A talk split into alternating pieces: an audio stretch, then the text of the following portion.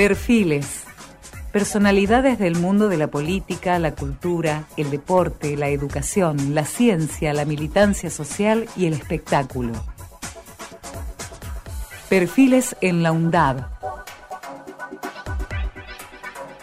Perfiles, acciones, el pensamiento y el trabajo creador en nuestra época, en la Argentina de este tiempo.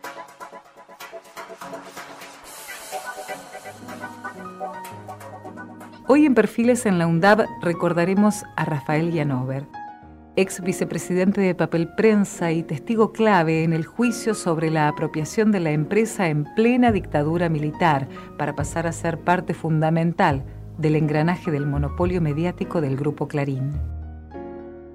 En una de sus últimas apariciones públicas, cuando presentó su libro, Papel Prensa, una historia oscura, Yanover dijo, yo quise hacer este libro chiquito, de pocas páginas, para los jóvenes de 16, 17 años que no saben nada sobre la complicidad civil en el entramado del golpe militar del 24 de marzo de 1976.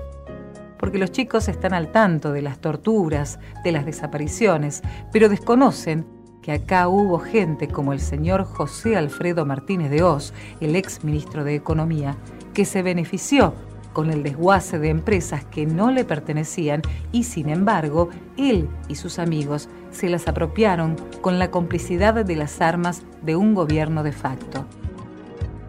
Hace solo ocho meses Rafael Yanover debió soportar un duro golpe a su incansable búsqueda de justicia cuando el juez Ercolini sobreselló definitivamente a los directivos del grupo Clarín, Héctor Mañeto y Ernestina Herrera de Noble, al director del diario La Nación, Bartolomé Mitre, al exfuncionario de la dictadura, Raimundo Juan Pío Podestá, y al intermediario, Guillermo Juan Gainza Paz. Compartimos la entrevista realizada en Radio UNDAB para recordar su testimonio y para continuar la lucha por la memoria, la verdad y la justicia. Rafael Yanover Bueno, gracias por estar con nosotros, Rafael, y bienvenido. Muchas gracias. Es un gusto para mí estar con ustedes y poder tener la oportunidad de explicar desde mi punto de vista qué es lo que realmente sucedió. Bueno, este, a ver, hay una historia de Rafael Yanover antes de 1977 y una después, este, con una gran carga de dolor, de padecimiento. Pero hagamos un poquito de historia, porque el, el Rafael Yanover que hizo una carrera universitaria, que consiguió armar un porvenir, como decían nuestros mayores, este, eh, ve en un momento su vida tronchada por la dictadura, con el tema papel prensa entreverado en el medio, una historia que este, muchos eh, jóvenes le deben agradecer, por ejemplo, hoy a Cintia Otaviano, que hizo esa investigación tan profunda para Tiempo Argentino, pero que nosotros que, bueno, lo, vivimos este, hasta, tal vez hasta de una distancia militante, eh, lo que pasaba en los años 70, recordamos fehacientemente y corroboramos que hoy por hoy la propiedad de papel prensa tiene marcas este, de sangre y de dolor en esa historia, ¿no? Efectivamente. ¿Cómo, cómo era la vida de Rafael Llanover antes de, esa época y antes del fenómeno? Bueno, en realidad yo ejercí la, estaba ejerciendo la profesión de contador público y por consiguiente eh, durante mucho tiempo ejercí la profesión, pero en el año 1958 accedí a trabajar en la comercialización granaria porque mi suegro, mi suegro toda la vida estuvo trabajando como gerente de la firma Dreyfus en Rosario y en Necochea. Al separarse de un socio me ofrece que colabore con él y efectivamente empiezo a trabajar en esa comercialización. Eh, algunos años de trabajo llegué a ser vicepresidente del Centro de Corredores y Agentes de la Bolsa de Cereales y por último secretario honorario horario de la Bolsa de Cereales eh, hasta el año 1973 en que a raíz del el ofrecimiento que eh, recibí por parte de David Greiber eh, empecé a colaborar en la construcción de papel prensa ¿Por qué accedo a David Greiber? Es muy sencillo. Este, en realidad, el hermano de él estaba casado con la prima de mi señora. Y entonces este, lo conocí por una, digamos, una relación familiar. Y por consiguiente tuvo mm, conocimiento que yo había adquirido un pequeño prestigio en mi actividad serialista. De manera que yo pensé cuando me hizo el ofrecimiento de que mm, eh, me iba a nombrar vicepresidente de papel prensa, creí, tal vez equivocadamente, que iba a formar parte o que iba a participar en un gran proyecto nacional, porque se iba a fabricar papel para diarios eh, por primera vez en el país con una tecnología argentina, totalmente, porque ustedes saben, por ejemplo, que el papel para diarios se, se produce normalmente con maderas de fibra larga, como pinos y araucarias, y en cambio en la Argentina esta primer fábrica, que es la única que hay hasta el momento también, iba a producir papel para diarios con eh, maderas de fibra corta, como sauces y álamos, que hay una gran producción en el delta bonaerense y en el delta entrerriano. Y además árboles de reproducción más rápida, ¿no? De crecimiento más sí, rápido. de crecimiento más rápido porque el corte de árboles se puede producir a los siete años. En cambio, los pinos y araucarias eh, hay que esperar normalmente alrededor de 15 años para hacer el corte. De manera que... Mm, bueno, un emprendimiento luminoso, digamos, una, una, era un proyecto, iniciativa. Eh, a mí cuando me lo expuso, Greiber este, me pareció interesantísimo. Primero, porque mm, en realidad ustedes saben que el papel paredero se importaba totalmente. Claro, claro. Eh, en esa época, si mal no recuerdo, eh, valía alrededor de 600 dólares la tonelada.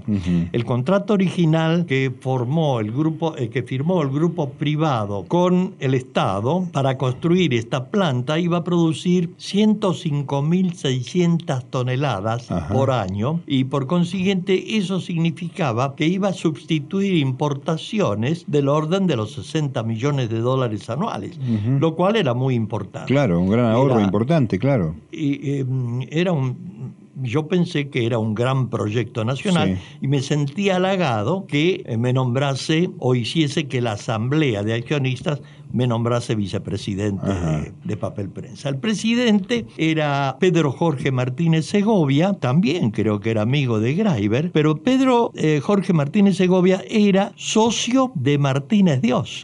De manera que a veces uno no comprende cómo puede ser que, digamos, se integre y se lleve adelante un proyecto de esta naturaleza con gente que era muy importante porque Martínez Dios, creo que en el año 1974, ya llegó a ser ministro de Economía del... Eh, no, no, miento. En, el, en el año 76... Sí, claro, fue ministro de Economía de la dictadura, se, claro. Se produce el golpe del 24 de marzo del 76, lo nombran ministro de Economía. De cualquier manera, yo empiezo a participar en el año 1973. La construcción avanzó muy lentamente, la construcción de la planta, muy lentamente, porque el grupo privado que de acuerdo con el contrato original tenía acciones de clase A y que formaban parte del 26% del total del paquete accionario, el grupo estatal, el Estado tenía el 25%, acciones clase B,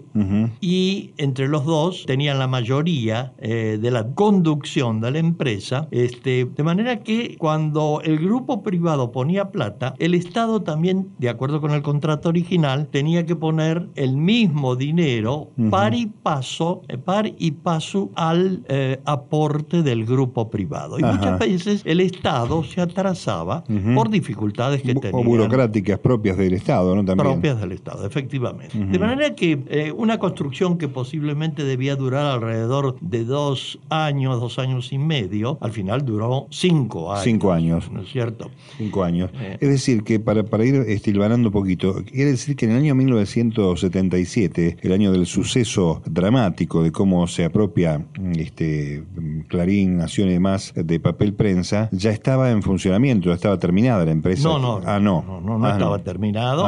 Yo considero que estaba construido alrededor del 75-80%. Faltaba muy poco para terminarlo, pero la planta no estaba terminada al momento en que se produce la venta del paquete accionario. ¿no? Eh, de manera que por muchas dificultades en los aportes de capital que se producían, la planta tardó más de lo necesario para llegar a este 75-80% eh, de la construcción. Pero es muy importante conocer, para que la gente sepa, que además de las dos clases de acciones que acabo de mencionar, las acciones clase A del grupo privado y las acciones clase B del, del Estado, había otro tipo de acción, otras clases.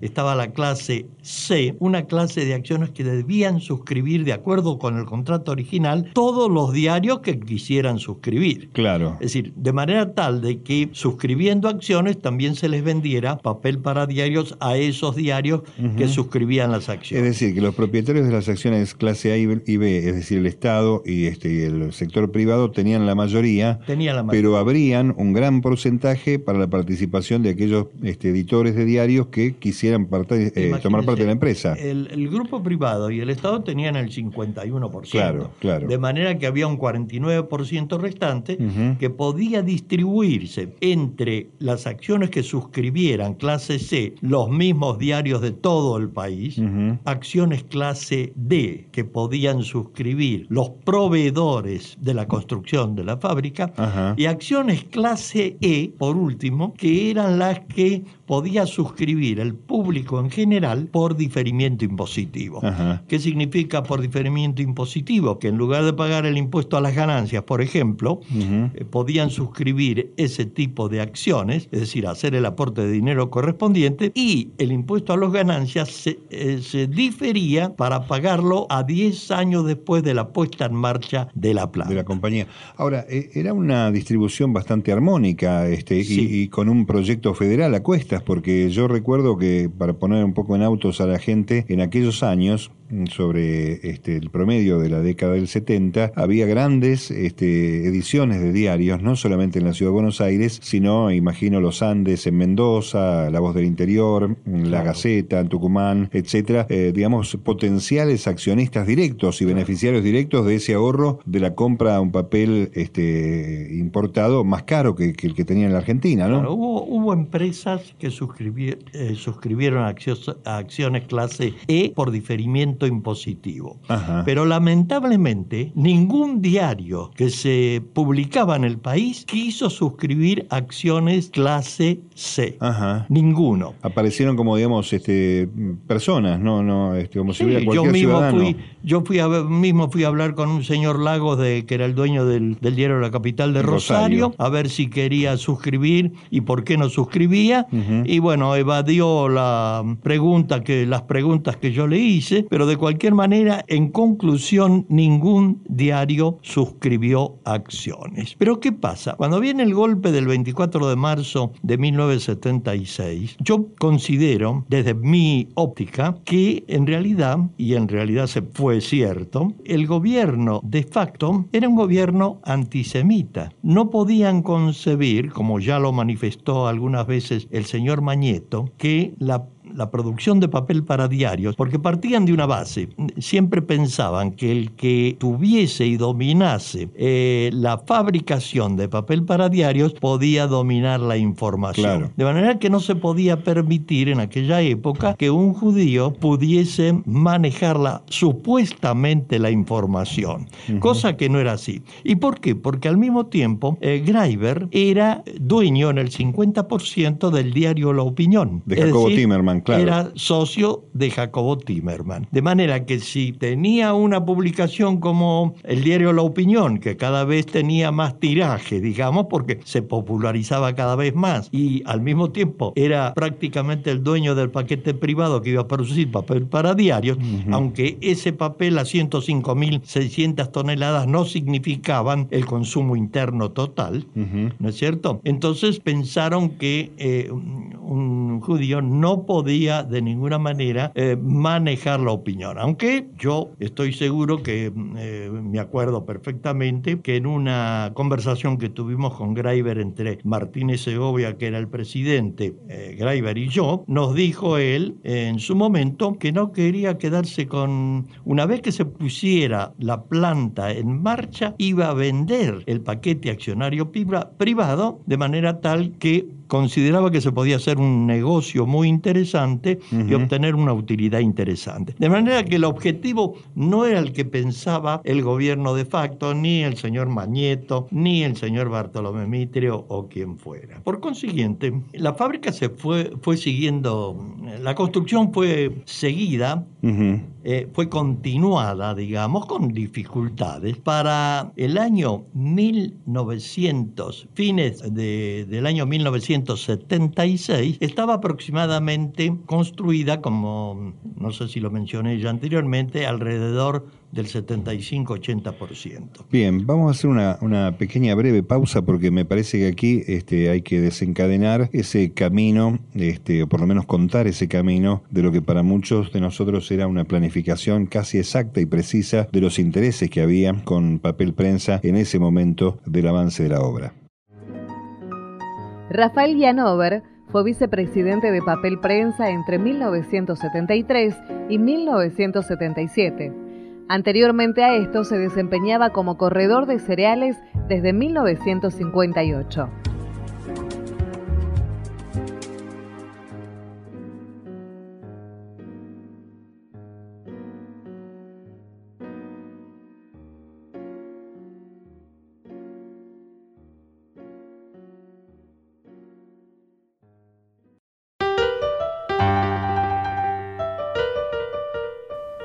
Perfiles en la UNDAB.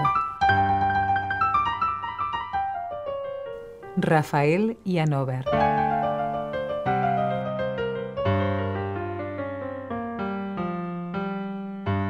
Bueno, eh, Rafael, estamos este, con papel prensa casi madurando, casi un 80% de la empresa este, terminada y aparece el golpe de Estado en 1976, el 24 de marzo. Hay sucesos este, que hubieran permitido bueno, Perfiles en la UNDAD. Este, establecer Rafael qué intencionalidad había de parte de los que después quedarían este, apropiándose de la empresa. ¿Se, se podía ver Rafael algo en ese momento? Perfiles no sé si en el golpe de Estado, pero a medida que transcurría el tiempo, realmente se pensó, supongo yo, por Martínez de Oz y el señor Mañeto, en ejecutar un plan totalmente premeditado que fue cumplido al pie de la letra eh, de la siguiente forma. Empezaron a circular rumores de que el señor David Greiber manejaba algunos fondos de la subversión. De manera que viviendo en Nueva York la señora Lidia Papaleo y producido el accidente o atentado en donde muere Greiber. Eso fue en México, ¿no? En un avión. Eso fue en México, sí. Volando a Acapulco donde estaban veraneando con la familia, este, producida la muerte de este hombre, el plan urdido fue cumplido al pie de la letra porque empezaron a reclamarle a la viuda, por lo que yo tengo entendido, una suma de 17 millones de dólares. Que querían, eh, por parte de los montoneros, que querían recuperar de la familia, porque según alguien dijo que Greiber manejaba esos fondos. Esos fondos. Entonces la, señora Lidia Papaleo dijo, bueno, y, que si no se recuperaba ese dinero iban a matar a alguien de la familia. Entonces la señora Papaleo manifestó que no maten a nadie, que iba a volver a Buenos Aires y que iba a vender alguna de las empresas que tenían, que eran más de 10 creo, yo no estoy seguro porque no estaba interiorizado efectivamente de qué es lo que poseían en realidad, que iban a vender alguna de las empresas y les iban a, pagar de manera tal que no tenían por qué matar a nadie. A pesar de los consejos que recibió por manifestaciones que escuché eh, de que no regresara a Buenos Aires porque las cosas estaban muy difíciles con el gobierno de facto, ya desaparecían personas y ya eh, se hablaba de que eh, había muchas dificultades, la señora regresó a Buenos Aires con su hija y lo que se buscó era de alguna manera lograr que las acciones de papel prensa no entraran en la sucesión. Porque si vamos al caso, en realidad todo el patrimonio que tenía David Greiber, a mi criterio, debía entrar en una sucesión. Claro. En la sucesión. Pero sabemos que si se inicia un juicio sucesorio puede demorar un par de años. Sí, sí, años. Y ellos necesitaban cuando digo ellos, hablo del gobierno de facto y hablo del señor Martínez Dios y hablo de Mañeto también y de Bartolomé Mitre, habían urdido un plan, a mi criterio, que como les dije anteriormente, lo, lo, lo cumplieron con el fin de apoderarse del el paquete privado de eh, ese 26% claro. que era de la sucesión. Lograron de alguna manera, en connivencia con el gobierno de facto, y creo yo, cometiendo un delito, una asociación ilícita, eh, obtuvieron la compra del paquete accionario al final en un precio vil, ¿no es cierto? Porque después puedo relatar por qué considero que fue un precio vil, aunque en la investigación que realizó el Ministerio de Economía, el Ministerio del Interior o la Secretaría de Comercio Interior lo dice bien claramente, este, al final logran que esa, ellos necesitaban de alguna manera que eh, ese paquete accionario no entrara en la sucesión. Entonces, por todos los medios tratan de alguna manera de apoderarse de ese paquete accionario eh, con presiones por parte del gobierno de facto y por parte de la gente de los tres diarios Sí. Lo logran finalmente a un precio vil. ¿Y por qué digo a un precio vil? Porque todo el paquete accionario fue adquirido en 8 millones y pico de dólares, en realidad, pero eso valía mucho más. ¿Por qué valía mucho más? Porque la máquina principal, que es una máquina de 100 metros de largo, totalmente automatizada, importada de Finlandia, había costado dos o tres años atrás, y en ese momento valía más también, 6 millones de dólares. Y además se había construido un edificio que tenía 120 metros de largo y 23 metros de altura, claro. que albergaba toda la planta y las instalaciones que ya tenía. Nada que ver con la plata que se, se ofreció y se pagó. Absolutamente nada. Ahora, que ver. E, e, ese ardid primero para traerla a Lidia Papaleo acá y el momento en que se corrobora este, la apropiación por ese precio vil, allí este, ¿en qué momento encaja el, padecimiento suyo y de su familia, Rafael? Bueno, yo tenía acciones a mi nombre, eh, acciones clase A, porque eh, cuando, eh, hablando, cuando me ofrece Greiber nombrarme a través de la Asamblea vicepresidente de, la plan, de la Sociedad Anónima, me había dicho que todavía no tenía decidido cuál de sus empresas iba a ser la titular de esas acciones. De manera que necesitaba de alguna manera que en forma provisoria las pusiese a mi nombre, que fueron blanqueadas.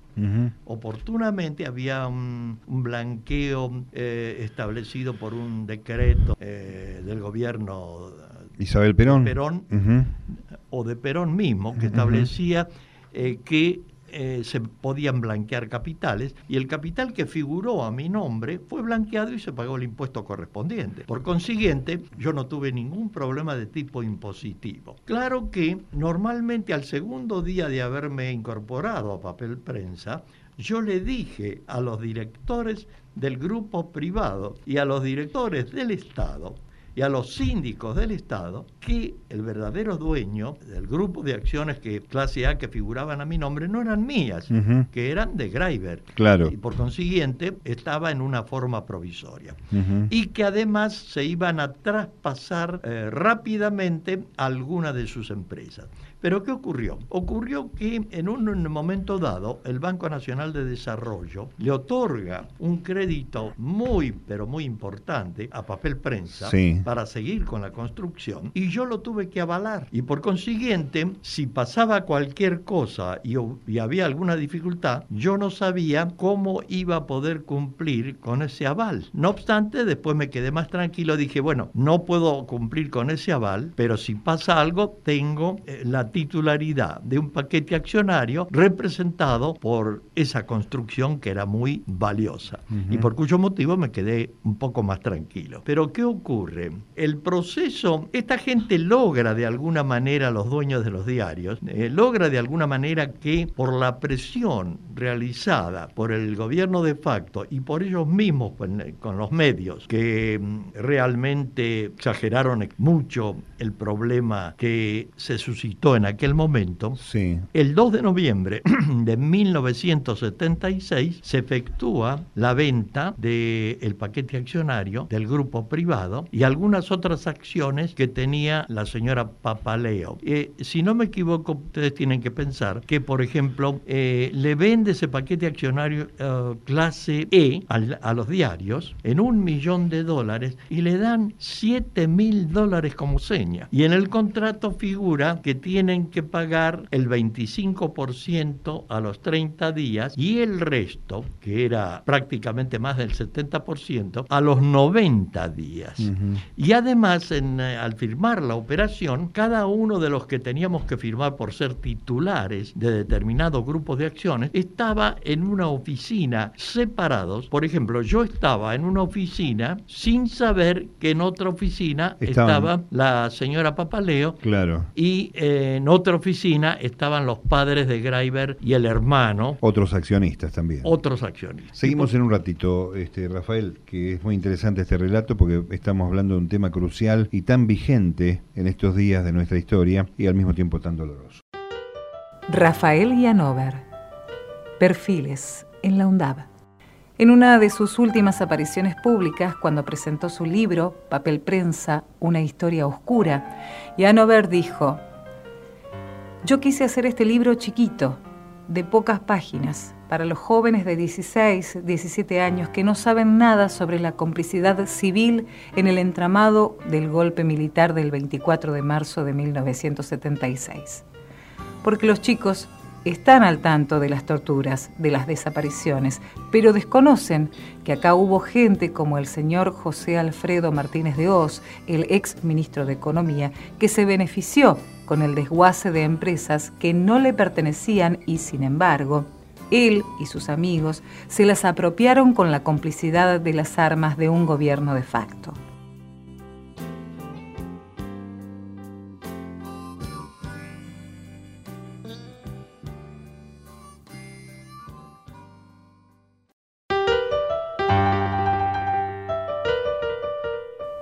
Perfiles en la UNDAB. Rafael Yanover.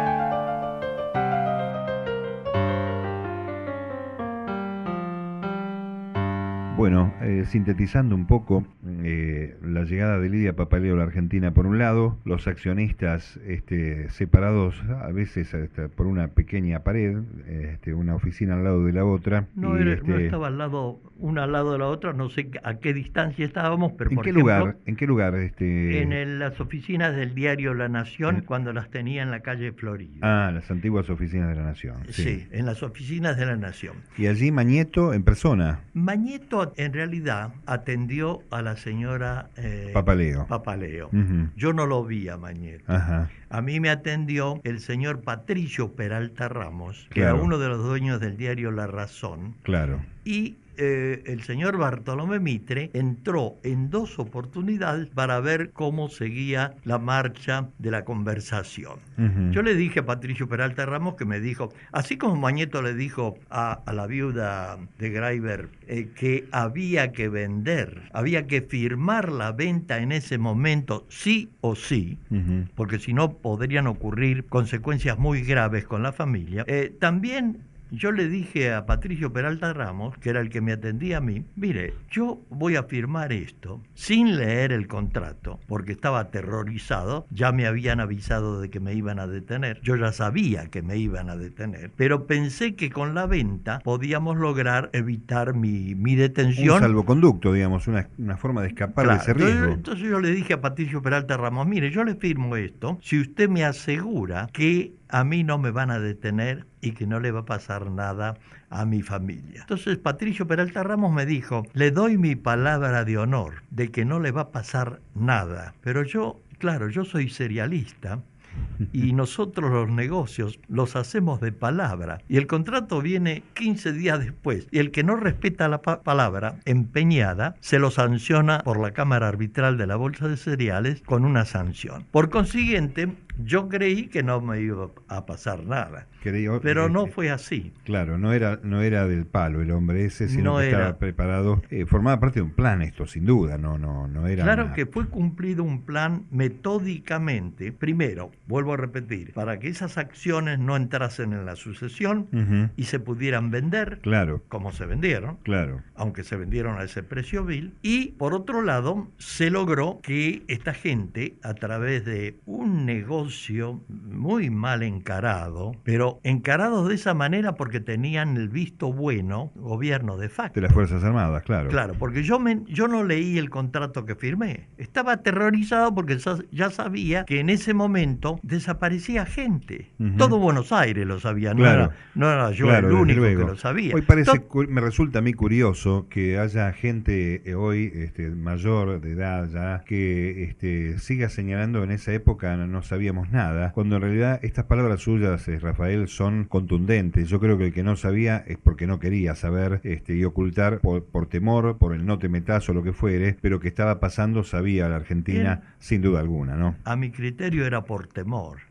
porque cualquiera que figuraba en una libretita de un supuesto subversivo lo detenían también y desaparecía. Entonces yo tenía también mucho miedo. Aparte, eh, no conté que, eh, como les decía, el 2 de noviembre de 1976 se firmó ese contrato de venta, pero en el mes de enero de 1977 una fuerza de tareas vino a mi casa, yo me había ido a, cenar con unos amigos. En Buenos Aires, estamos hablando de la ciudad de Buenos Aires, sí. Sí, eh, vino una fuerza de tareas, cuando regreso de esa cena con mi señora, me encuentro con cuatro personas que me tiraron los placares abajo, tiraron todo al suelo, revisaron a ver qué es lo que encontraban, no sé lo que buscaban, pero de cualquier manera me hicieron firmar un papel en donde decía que yo comprobé que no me faltaba nada. No me importa, algo faltaba. Eh, la verdad que no me interesaba. Lo que me interesaba a mí era que no tocaran a mis hijos y que ni a mi señora ni a mí y que no nos detuvieran. Eso fue en el mes de enero de 1977. Pero realizada la operación, mal, bastante mal encarada. ¿Por qué, por qué mal encarada? Eh, no sé si puedo explayarme totalmente. por supuesto, adelante. Mal encarada porque no se puede hacer un negocio de esa envergadura poniendo una cláusula, por ejemplo, en ese contrato. Después me entero, porque yo no lo leí en ese momento, cuando la señora Cintia Otaviano realiza la investigación, yo me entero que hay una cláusula que dice que el, eh, la compra la, la una firma que se llamaba Papel, que era una firma, un sello de goma. Era un sello de goma porque tenía un capital de aparentemente de 3 millones de pesos, que habían constituido con el objeto de construir una segunda planta. Pero una segunda planta no se podía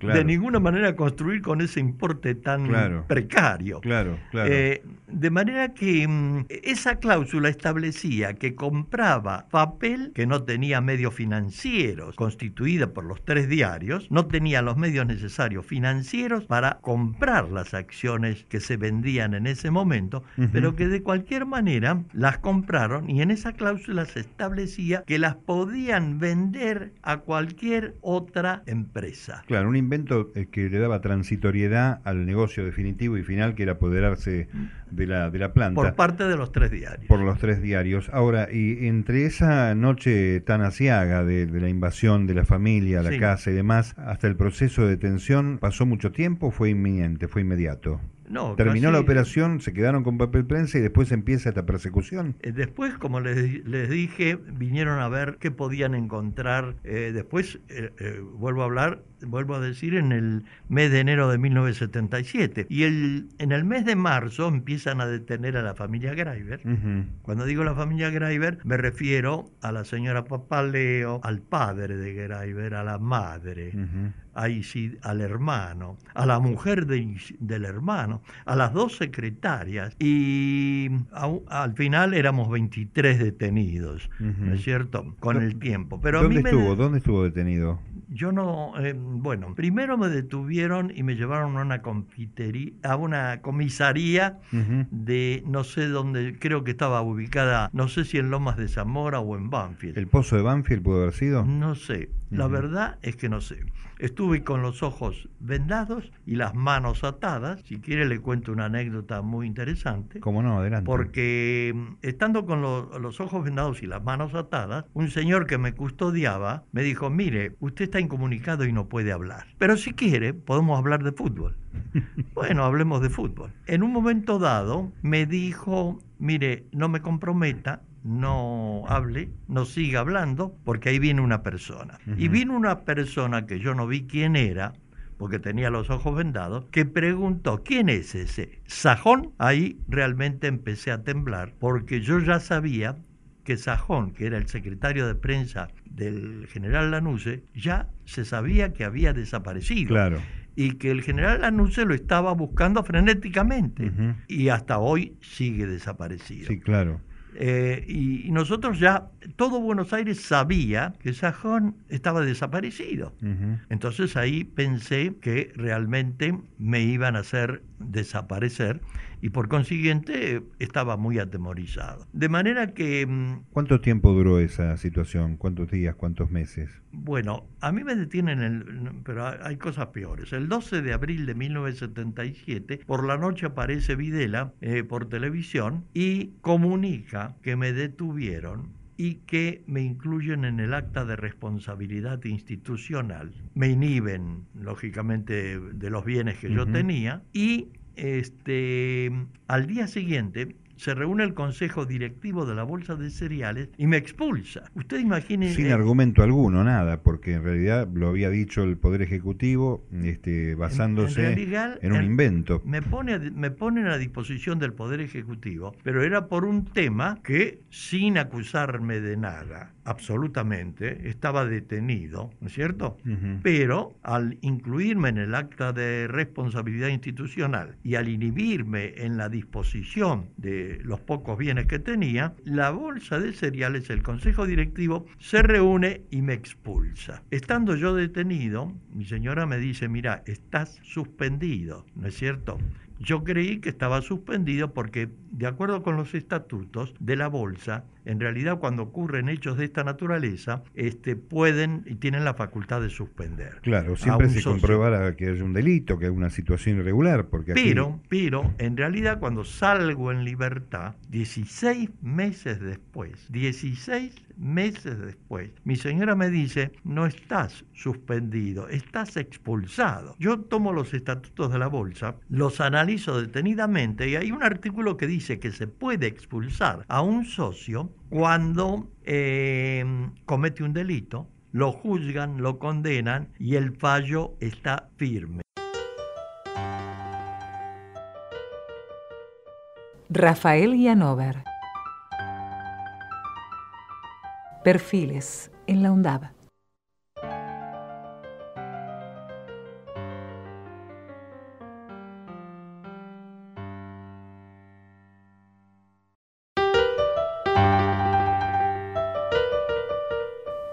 Perfiles en la UNDAB. Rafael Yanover.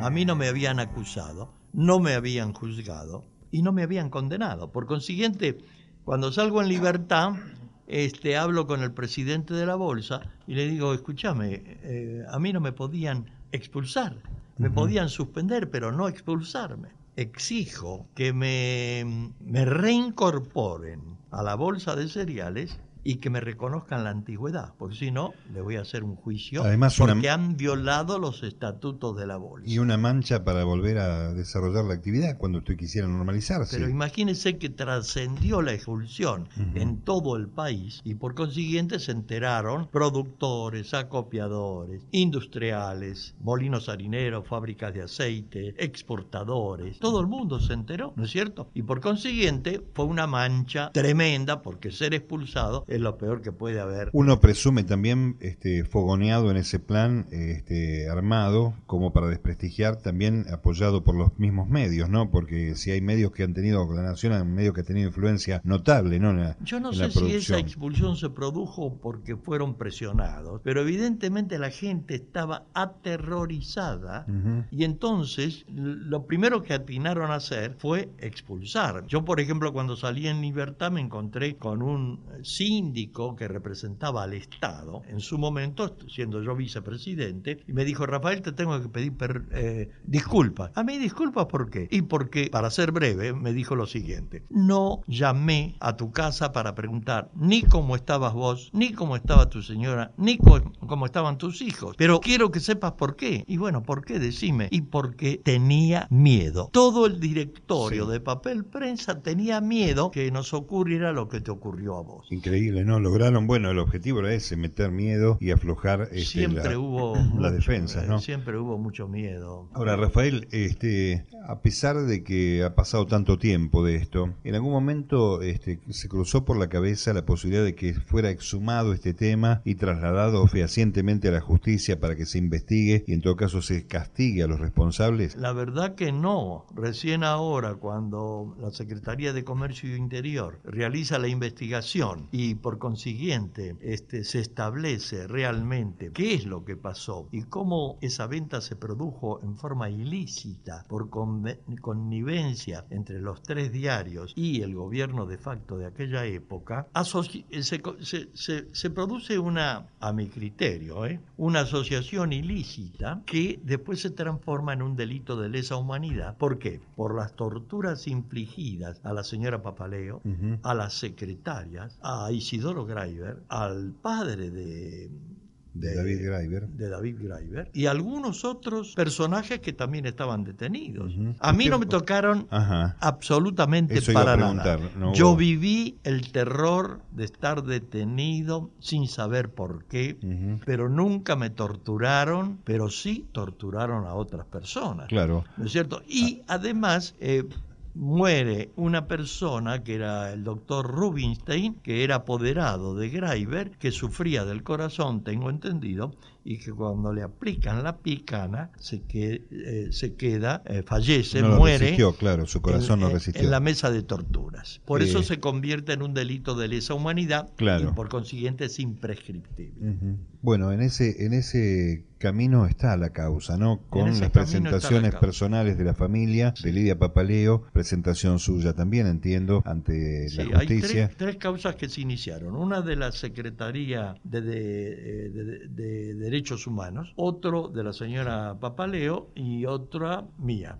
Eh, ¿Usted cree que van a terminar presos, Mañeto, Mitre, esta gente? Yo personalmente creo que no, pero me gustaría claro. Me confieso que me gustaría claro. que probaran qué es lo que significa estar preso, ¿no es cierto? Y por consiguiente, sobre todo en el caso mío, en que yo nunca fui acusado de nada.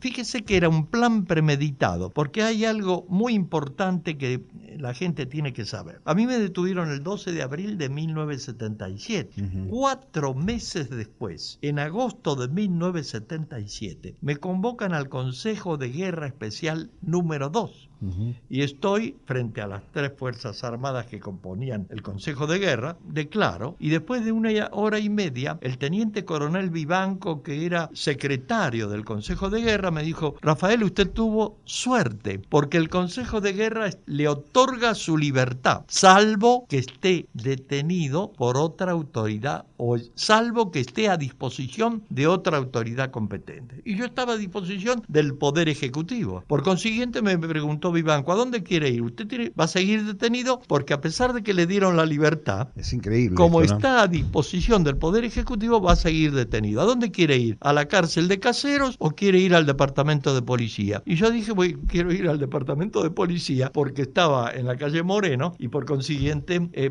mi señora y mis hijos podían venir a verme con, mayor facilidad. a lo sumo ese tribunal militar lo que hace es blanquear una situación este, que termina siendo más favorable y a lo mejor alejar un poco el miedo de al día siguiente ser un desaparecido más. Claro, en realidad eso es lo que declara el Consejo de Guerra después de mi declaración, es que otorga mi libertad porque considera que de ninguna manera tengo que estar vinculado con cualquier acto de la subversión, etcétera, etcétera. este, no lo que pasa es que ellos lograron primero con aquel rumor de la presunción de los fondos presuntamente de montoneros en manos de Greiber, se entreverara de tal forma la cosa que aparecieran todos ustedes como involucrados en acciones terroristas o lo que fuere claro para darle justificación a, esa entrega vil, ¿no? Porque fíjense una cosa. Primero, el 2 de noviembre de 1976, obligan bajo presión a vender el paquete accionario. Pero en marzo del 77 detienen a la señora Papaleo y las secretarias, etcétera, todo el grupo Greiber. A mí me detienen el 12 de abril de 1977 y a pesar que en agosto de 1977 el Consejo de Guerra me otorga la libertad por estar a disposición del Poder Ejecutivo, recién me dan la libertad en a fines de agosto de 1978. Es decir, que estuve detenido un año más. ¿Pero por qué? Presumo. Porque la planta se inaugura el primero de septiembre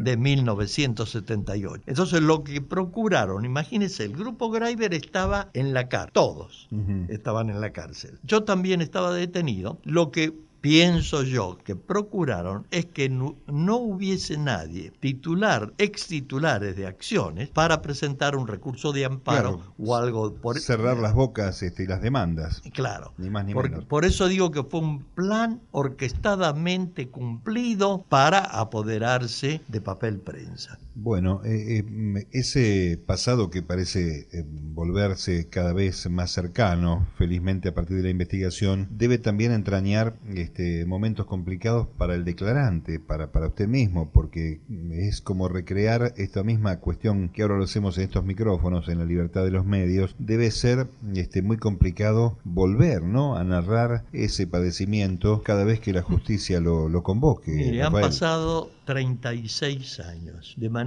que estoy perfectamente, tengo sentido de la ubicación y si bien de alguna manera tengo la satisfacción de poder contarlo, porque hay otros que no pueden contar, por cierto, eh, otros problemas, eh, yo lo puedo contar porque lo viví y a mí ni me torturaron, pero sí torturaron a otros personajes, pues porque éramos 23 detenidos en total. Bueno, hay una tortura, si bien es cierto, no física, el Moral estar este, y psíquica.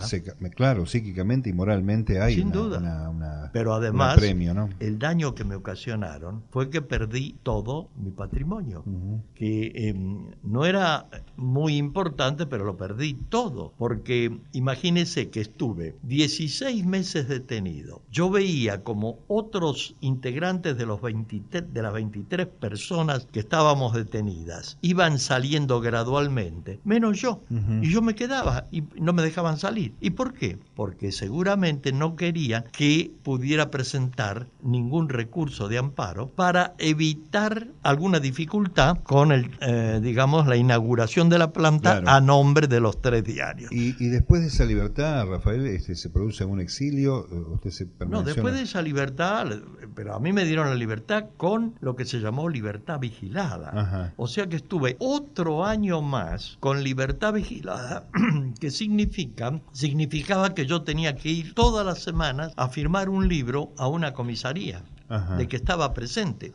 Y realmente tuve miedo de cruzar la General Paz, porque si pasaba cualquier cosa, podían detenerme nuevamente. Así que me pasé 16 meses detenido, en su gran parte en el departamento de policía, y 12 meses más sin poder salir del ámbito de la capital federal. Qué increíble eso. De manera tal que cuando ya me levantan y, y puedo, me levantan la, digamos, la, esa interdicción y puedo salir del ámbito de la capital federal, y voy a visitar a mis clientes del interior, me dicen, mira Rafael, te creemos todo lo que nos contás, pero estamos trabajando con otros corredores. Qué bárbaro. ¿Cómo fue la vida después de eso? ¿Cómo tremenda, tremenda porque no podía conseguir trabajo. Fue bastante difícil. En realidad nos defendíamos eh, porque mi señora era esa escribana. Mi señora falleció el año pasado y este perdió muchos clientes también a raíz de ese tema. Este, la gente estaba aterrorizada a tal extremo que, como relaté este tema de este síndico que me pidió disculpas,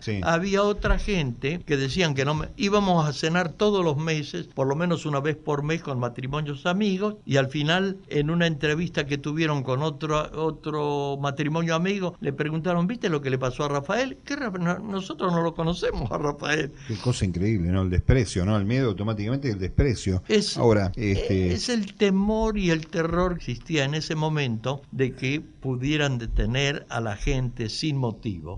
Era un tipo de 50 años más o menos. Este, Yo tenía 52 años porque ocurrió en 1977, yo nací en el 25, así que tenía... y, eh, todo un camino para recorrer eh, en la vida, tronchado así en el medio del camino, perdiendo bienes, trabajo y el desprecio de la gente, muy complicado. Sí, muy por supuesto, y no se imaginan lo que yo sufrí. Cuando aparece la democracia, este, ¿hay alguna esperanza, este, Rafael, este, al recuperar el país la democracia, alguna esperanza de reivindicación? Yo podía haber iniciado un juicio contra el Estado, pero mm, eh, y contra esta gente también, pero eh, no se olvide que en el gobierno de Alfonsín, con la democracia, hubo tres intentos de golpes de Estado. De manera que la seguridad de democracia y de mm, libertad era relativa.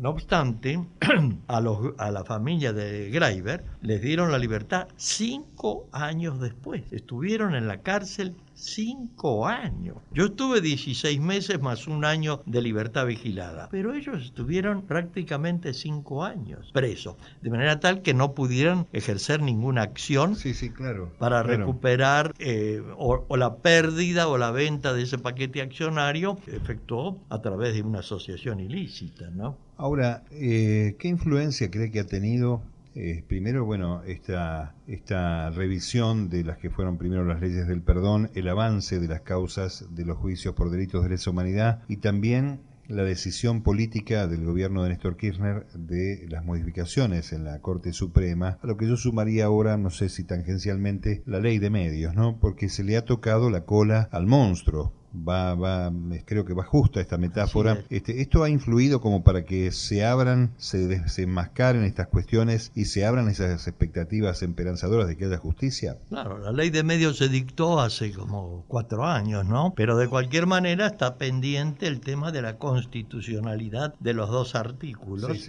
que establecen que de alguna manera eh, tienen que eh, vender o dejar de eh, utilizar las doscientas y pico de entidades que tienen. Claro, las frecuencias, ¿no? las frecuencias este, concedidas oportunamente, cumpliendo con lo que establece la ley de medios. Ahora está en manos de la Corte Suprema dictar la constitucionalidad o no de esos dos artículos que suspenden todo el tema. Pero está, eh, digamos, está pendiente eh, en el juzgado del doctor Ercolini las tres demandas que se presentaron y que mencioné anterior, anteriormente, que era la de la Secretaría de Derechos Humanos, la de la señora Papaleo y la mía. Bueno, hay una frase que antes de empezar a charlar este, en, frente al micrófono me, marcó, este, que hay una, gran carga de optimismo, Rafael, ¿no? Es una persona optimista usted. Yo siempre he sido optimista, no por ese motivo, es decir, mi carácter, yo soy optimista y por eso a lo mejor estoy viviendo. Creo que soy uno de los testigos claves, uno de los pocos testigos claves. Los demás se han muerto, ¿no? Así que en este momento me parece que es la señora Papaleo y soy yo, pero no sé si hay algún otro testigo más. ¿Y cómo se convive con ahí? ¿Todavía algo resabio de miedo? ¿Hay temor? ¿Hay presiones? No, en este momento no. A raíz de la declaración, claro, de cualquier manera,